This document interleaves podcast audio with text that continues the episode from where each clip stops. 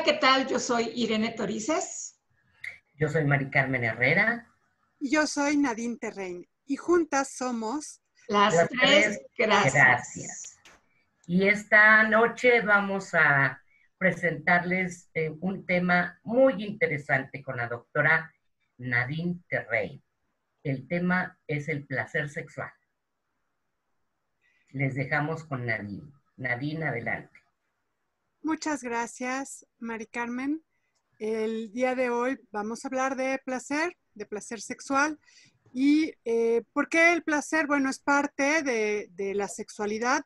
Según la definición de trabajo de la Organización Mundial de la Salud, eh, la sexualidad es un aspecto central del ser humano que está presente a lo largo de toda su vida y abarca al sexo, al género, las identidades y los papeles eh, de género, la orientación sexual, el erotismo, el placer, la intimidad y la reproducción. Y el placer es una parte importante dentro de esta definición. Y mm, me parece eh, eh, que es necesario hablar de ello para poder entender también el tema de salud sexual.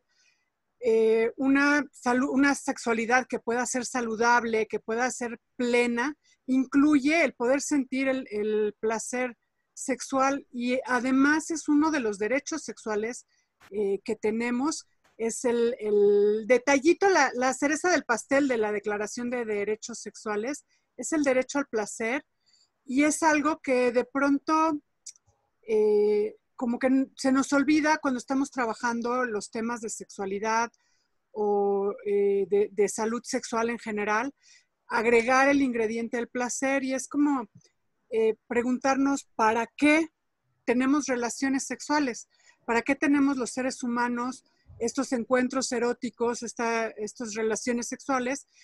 Y yo, hay, una infinidad de razones. La verdad es que eh, hay personas que pueden tener encuentros sexuales eh, por conveniencia, por este, un tema económico, hay una infinidad de razones por las que las personas mencionan que eh, tienen encuentros sexuales.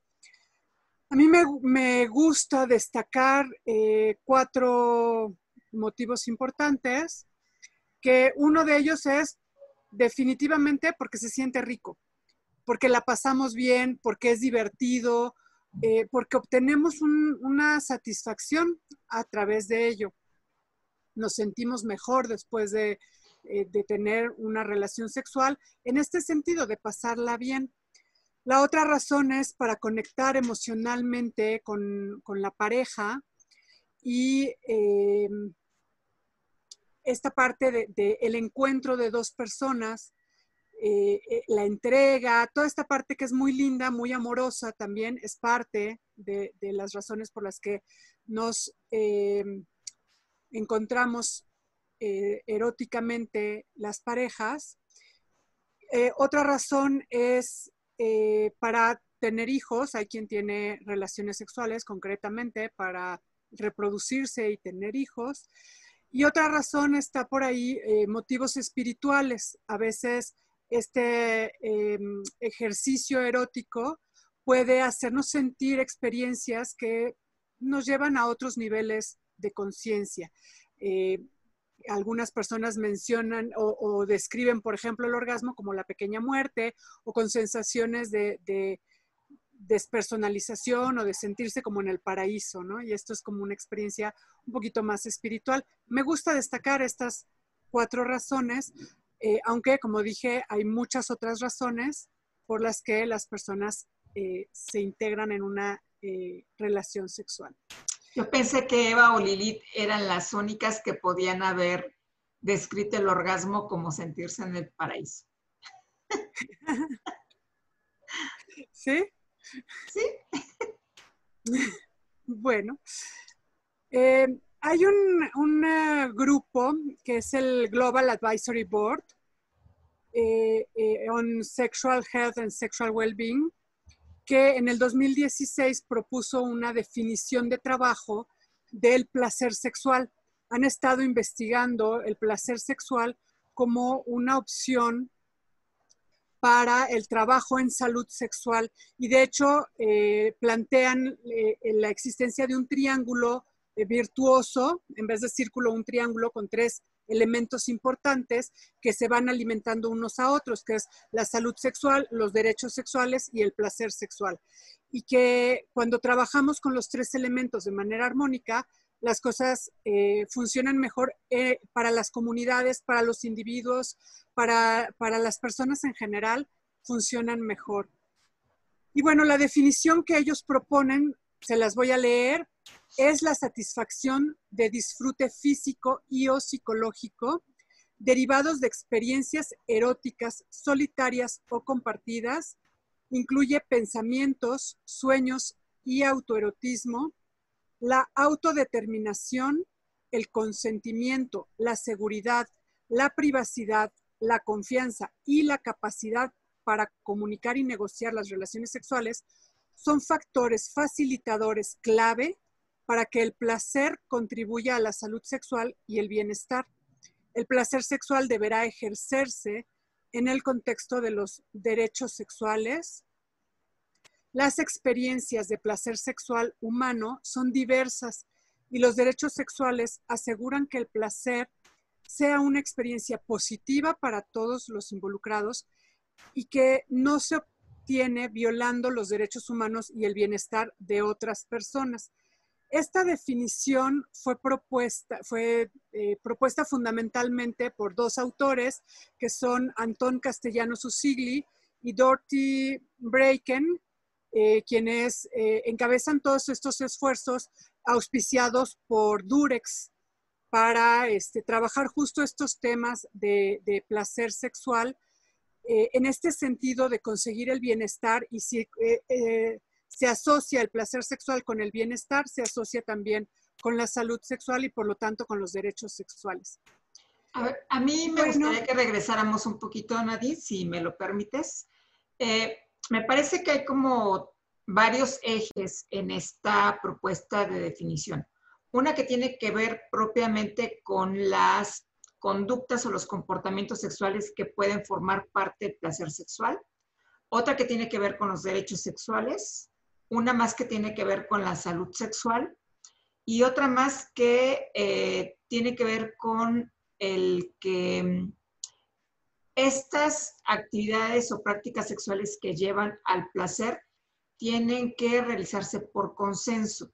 Entonces, no sé si nos podrías aclarar justo cada uno de estos ejes para tenerlos eh, divididos, así como que cada uno en su cajita, y que a quienes nos están viendo en sus casas también pudiera quedarles eh, muchísimo más claro. Mira, eh, justo iba a hablar de ello, lo dice la Global Advisory Board, Em, eh, para, tener, para lograr el placer sexual es importante estos temas de autodeterminación, el consentimiento, la seguridad, la privacidad, la confianza y el poderse comunicar, estos, estos elementos como ejes importantes. Y tiene una propuesta muy interesante justo para evaluar la salud sexual a partir de estos ejes. Y entonces el placer sexual para que genere justamente este bienestar tiene que originarse en una persona que sea capaz de decidir por sí misma lo que necesita y lo que quiere, que pueda reconocer sus necesidades, sus deseos también. Y eh, esto es la parte de la autodeterminación, que además pueda decir si quiero o no quiero, si me interesa o no me interesa probar. Lo veíamos eh, cuando hablábamos del sexo anal, que es bien importante eh, poder decir si quiero o no quiero.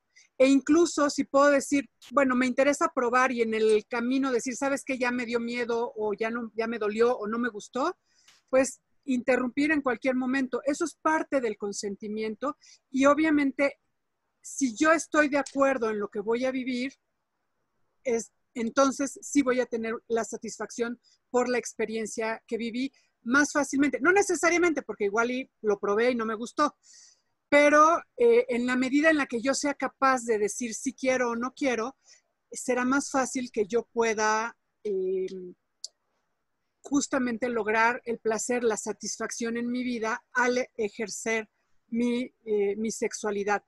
Otro tema importante que está en la definición es que puede ser eh, en solitario o acompañado. Entonces, el placer sexual puedo vivirlo yo sola, conocer mi cuerpo, expresar mis sensaciones.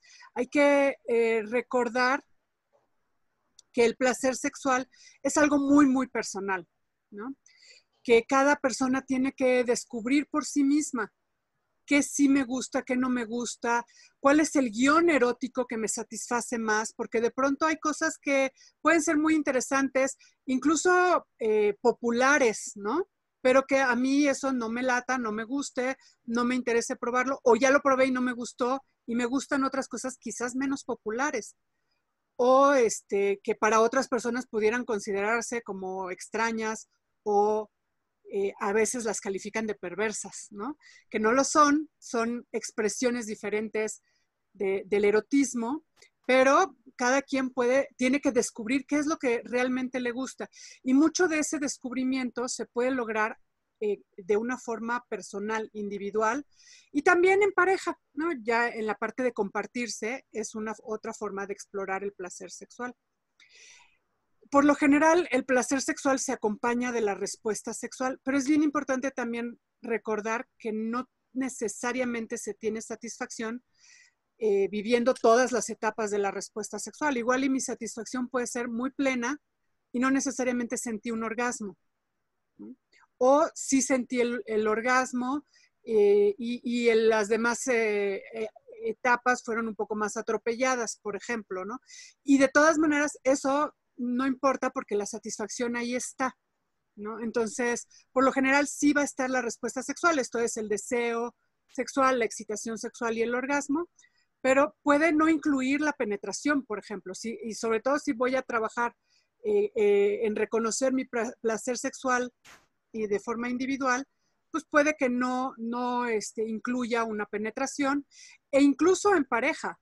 Podemos encontrar muchas formas de encontrar satisfacción eh, más allá o más acá de la penetración.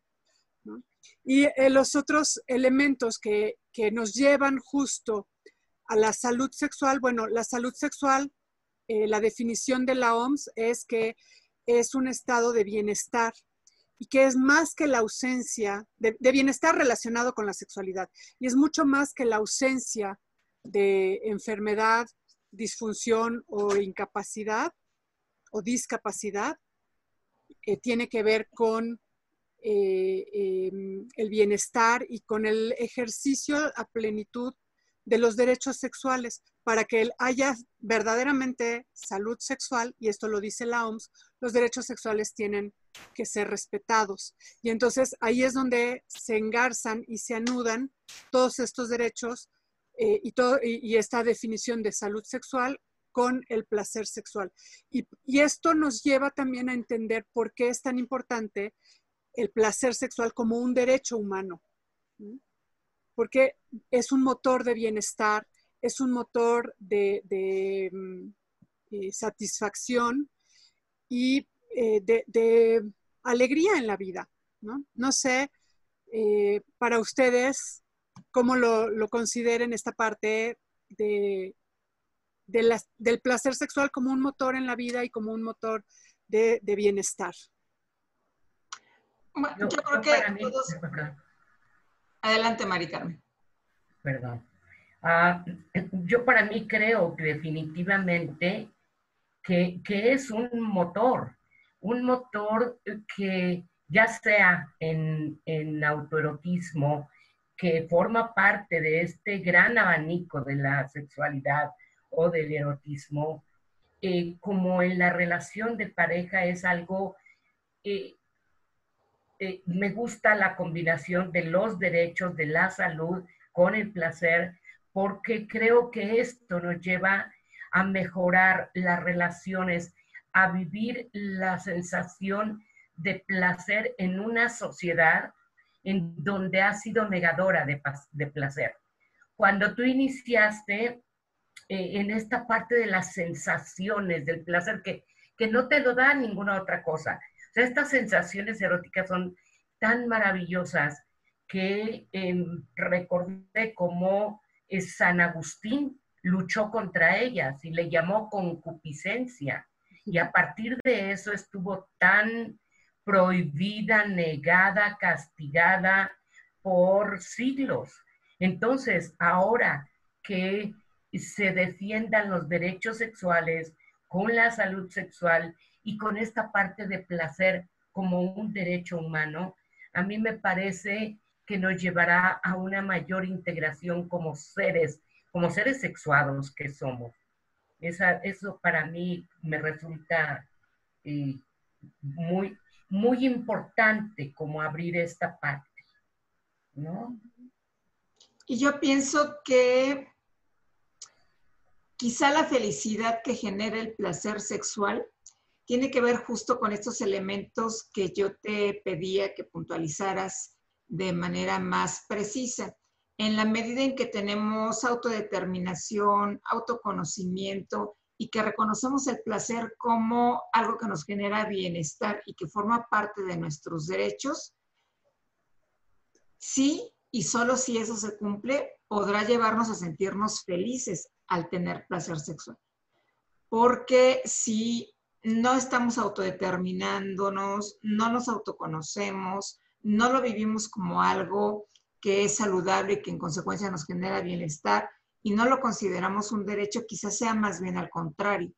Puede ser algo que nos genere cierto grado, a lo mejor no de infelicidad, pero sí de conflicto, justo por el, em, el darme el permiso, por decirlo de alguna forma, de sentir con toda la intensidad que se puede sentir la vinculación erótica o el autoerotismo.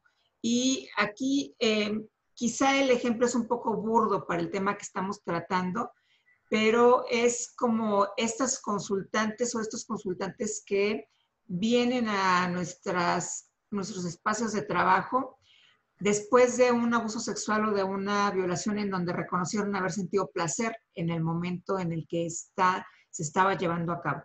Y no placer por el hecho de tener el deseo de participar en este evento o por eh, haber eh, facilitado que ocurriera, sino porque hubo una respuesta de su cuerpo física que es natural a una estimulación que no fue erótica, pero que sí fue sexual, y que eso les hizo sentir la experiencia como, como placentera.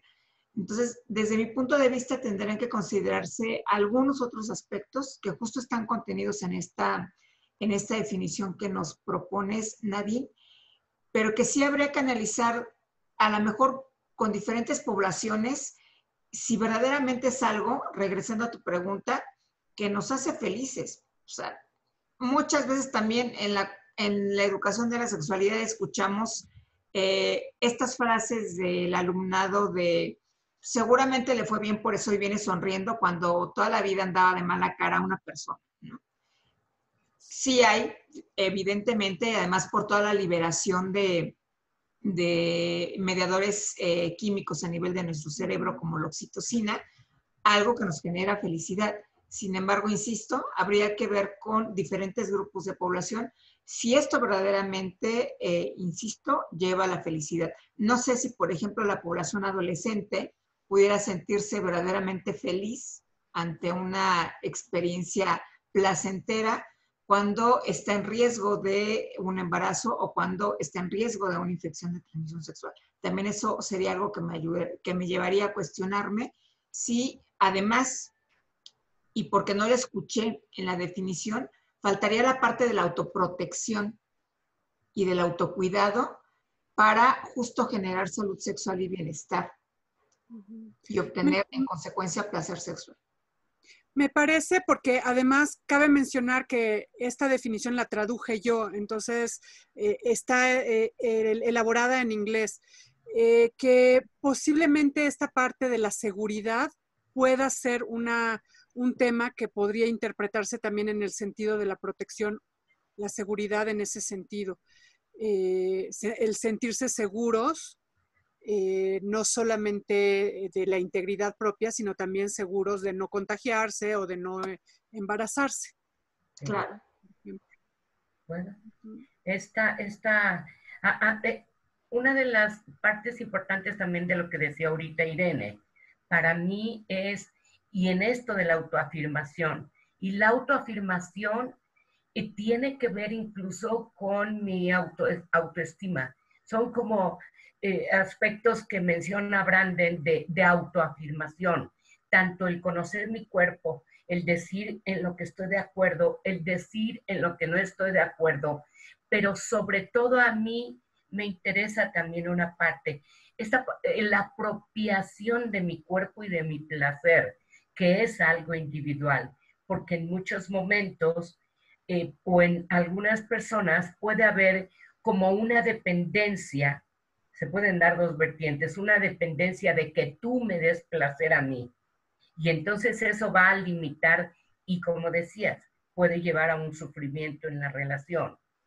O la, la otra parte sería como eh, yo no vivo el placer, pero estoy conviviendo un placer de servicio. Sí, o sea, en esta parte de complacer o de no tener la afirmación de decir no estoy de acuerdo, no quiero una relación sexual. Y, y, y sí pensar que tengo o no tener la asertividad de decir no quiero. Eso sería para mí también esto muy importante la autoafirmación. Perdón, Nadine, continúa.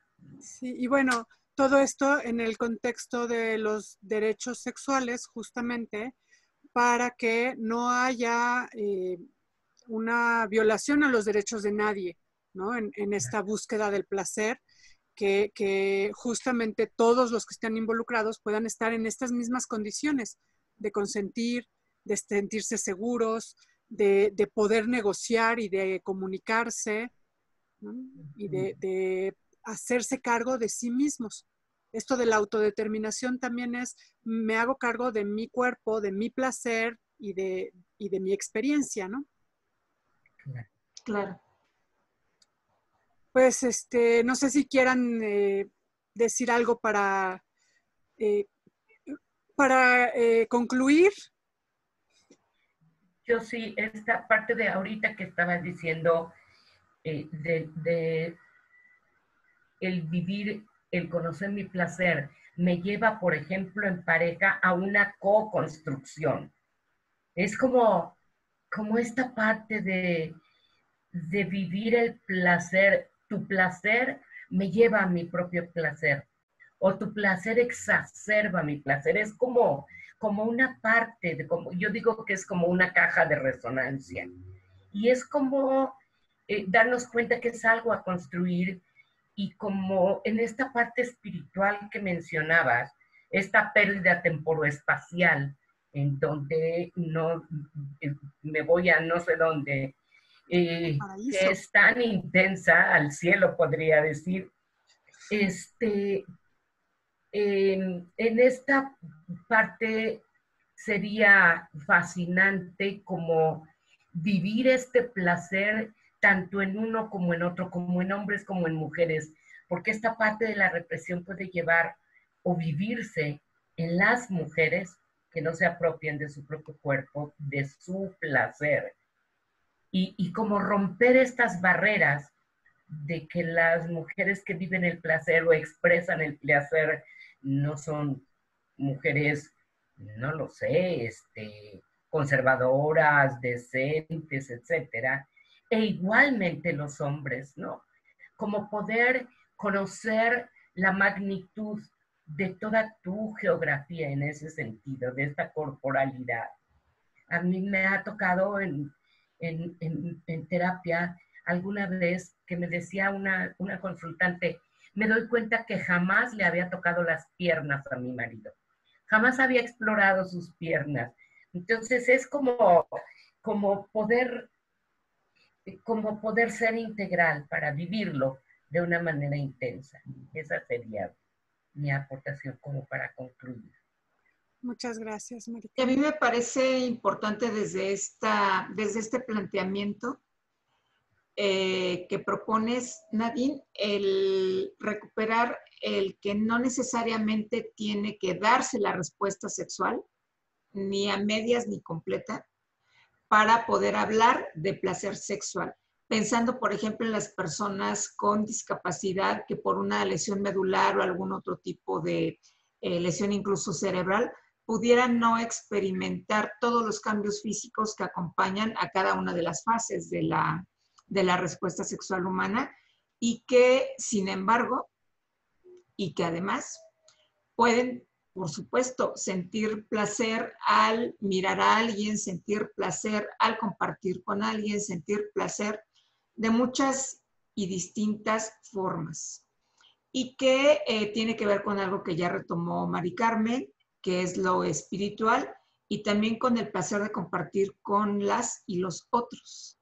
Y yo también incluiría aquí el placer que puede llegar a generar la castidad en las personas que pues son religiosas por decisión y por vocación y que no podemos negar que sí hay cierto grado de placer en, ello.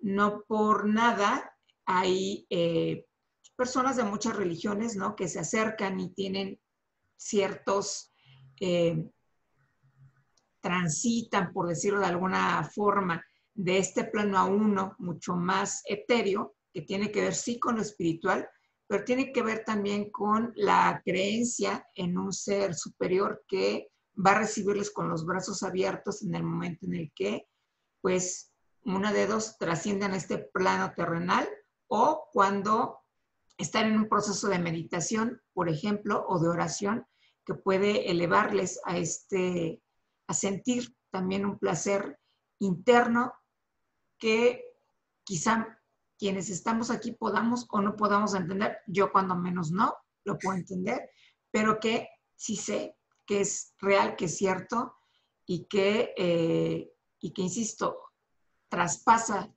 lo corporal para convertirse en algo que eh, no se puede tocar, ni medir tampoco como hicieron Masters y Johnson en el caso de la respuesta sexual. Eso es lo que, con lo que yo cerraría la participación, mi participación del día. Sí, quizás eh, recordar esta parte del placer es tan subjetivo que puede lograrse a través de la castidad o del ejercicio de expresiones eróticas totalmente diversas o del ejercicio de las relaciones sexuales eh, comunes y corrientes, les llaman vainilla ahora. ¿Las comunes y corrientes son vainilla? Son vainilla. sí, sí, sí. Eh, las relaciones sexuales coitales con fines reproductivos. ¿eh? sexo vainilla, ¿no? Y, que toda esa gama es posible experimentar el placer eh, con o sin una pareja y, o, con varias parejas inclusive, dependiendo de la experiencia que uno elija vivir y que efectivamente pueden generarnos eh, sensaciones de éxtasis que después pueden generar esta parte de satisfacción, de felicidad, eh, relacionadas también con todas estas sustancias que se secretan. Y me parece que esta parte de, sentir o, de la respuesta corporal que mencionabas en, casos de, violencia, eh, de violencia sexual, eh, es una respuesta del cuerpo porque está siendo estimulado, pero difícilmente puede relacionarse justo con esta experiencia de satisfacción y, de felicidad, ¿no? Entonces, eh, podríamos separar esa experiencia. Si el cuerpo puede responder porque está llevado al extremo eh, y se busca justo esa respuesta, pero eso no significa ni que haya colaboración, ni que haya cooperación, ni que haya sido algo que, que, que haya sido agradable. Así es. Ok. Pues eh, ha sido un placer. Hablando de... placer. Hablando de placer. estos temas y compartirlo con ustedes. Y este, bueno, pues yo soy Nadine Terrain, soy psicóloga, psicoterapeuta, eh, terapeuta de pareja. Yo soy Mari Carmen Herrera, soy psicóloga y soy sexóloga. Y yo soy Irene Torices, terapeuta ocupacional y sexóloga. Y la próxima semana tenemos un tema muy interesante que son los absurdos no tan absurdos. Y vamos a revisar qué preguntas hacen o nos han hecho las personas en las conferencias o talleres en los que hemos participado como docentes que no solo van a creer.